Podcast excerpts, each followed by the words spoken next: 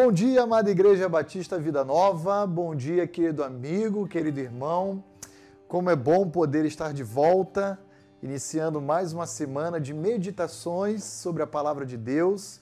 E o meu desejo é que você possa, ao longo de toda essa semana, se voltar juntamente comigo para a cruz de Cristo e encontrando nela esperança, encontrando nela suficiência do que precisamos para as nossas vidas, encontrando nela tudo aquilo que necessitamos.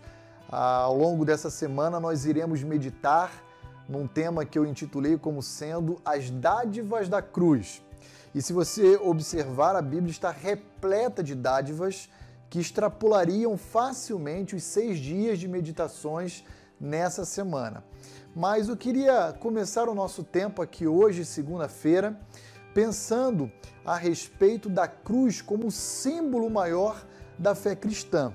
Todos os cristãos, sejam católicos, sejam protestantes, têm na cruz o seu símbolo maior. E por que a cruz é o símbolo maior da fé cristã?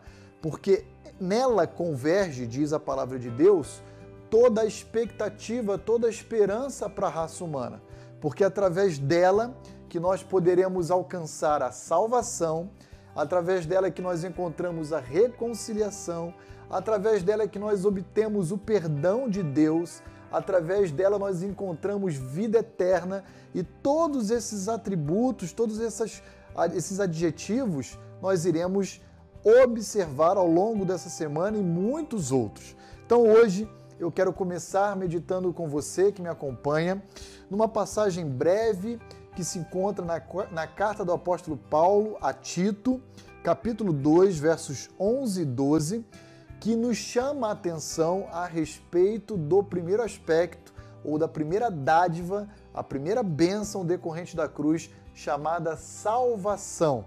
Olha aí comigo que, que Tito 2, 11 e 12 nos oferece porquanto a graça de Deus se manifestou salvadora a todos os homens, educando-nos para que, renegadas a impiedade e as paixões mundanas, vivamos no presente século sensata, justa e piedosamente.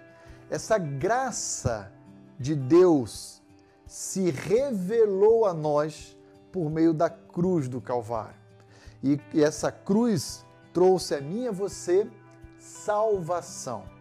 Pastor, nós fomos salvos do que, afinal de contas? A Bíblia nos ensina que nós fomos salvos da culpa que o pecado traz sobre cada um de nós. E o homem é condenado exatamente não pelos seus atos ou pela sua natureza pecaminosa, mas especialmente pela culpa do pecado que desde Adão nos foi outorgado, nos foi transferido, nos foi imposto. A cruz nos oferece a salvação da culpa que o pecado traz sobre nós e que nos condena. Você já parou para pensar sobre isso?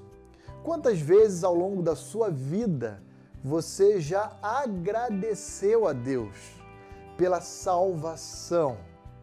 Que a cruz do Calvário nos oferece. Certamente você já ofereceu a Deus sua gratidão por mais um ano de vida, por uma porta de emprego, por a conclusão de um curso, por dádivas inúmeras que você já recebeu ao longo da sua vida.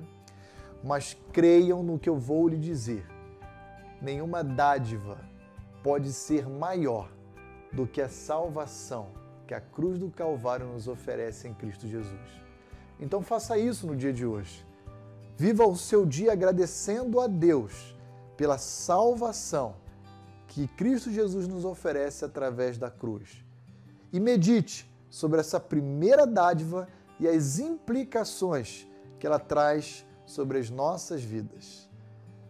Que Deus abençoe o seu dia, que Deus abençoe o seu trabalho, que Deus abençoe a sua família e que você possa desfrutar dessa dádiva imensurável chamada salvação que somente a cruz é capaz de nos oferecer.